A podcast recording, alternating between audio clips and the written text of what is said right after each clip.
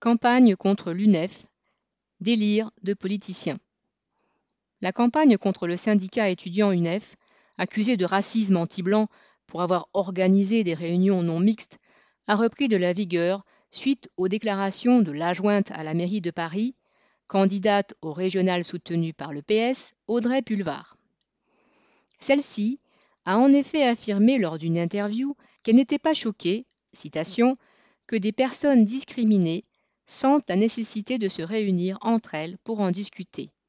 Ajoutant, citation, S'il se trouve que vient à cet atelier une femme blanche, un homme blanc, il n'est pas question de là ou le jeter dehors. En revanche, on peut lui demander de se taire, d'être spectateur ou spectatrice silencieux. Le Pen a réagi en réclamant sans rire et à grands cris des poursuites judiciaires pour, entre guillemets, provocation à la discrimination raciale et de dénoncer, citation, cette escalade raciste de la part d'une partie de l'extrême gauche qui s'affranchit de toutes les règles légales, morales et républicaines. La droite en a également profité.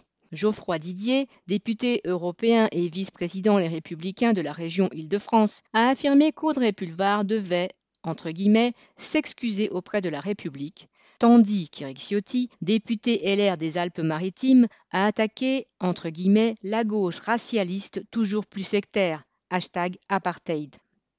Xavier Bertrand, président des Hauts-de-France et candidat à la présidentielle, a réclamé le 28 mars la suppression des financements publics. Citation Quand on reçoit des subventions publiques, il est inacceptable qu'on se mette dans ce genre de comportement. Et le gouvernement n'a pas été en reste. Quant au PS, qui soutient la candidature d'Audrey Pulvar aux prochaines élections régionales, son premier secrétaire, Olivier Faure, s'est excusé en déclarant qu'elle avait eu une phrase malheureuse. Ce remue-ménage autour des réunions non mixtes n'est qu'un prétexte pour attaquer un syndicat considéré comme à gauche et surtout pour s'attirer les sympathies d'un certain électorat en flattant les préjugés campagne des élections régionales oblige. Quant au fait d'organiser des réunions excluant des étudiants blancs pour parler de discrimination raciste ou les combattre, on peut toujours en discuter, mais le choix de la meilleure façon de mener ce combat appartient à celles et à ceux qui le mènent, et certainement pas à une brochette de politiciens réactionnaires. Les mêmes ne trouvent d'ailleurs rien à redire à la non-mixité sociale qui est de règle au sommet de la société où règne l'entre-soi des possédants.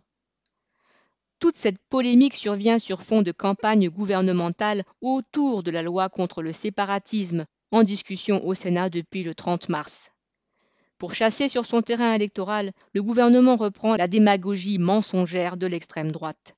Ce genre d'opération politicienne est d'autant plus à dénoncer qu'elle aboutit toujours à renforcer cette extrême droite. Aline Rettes.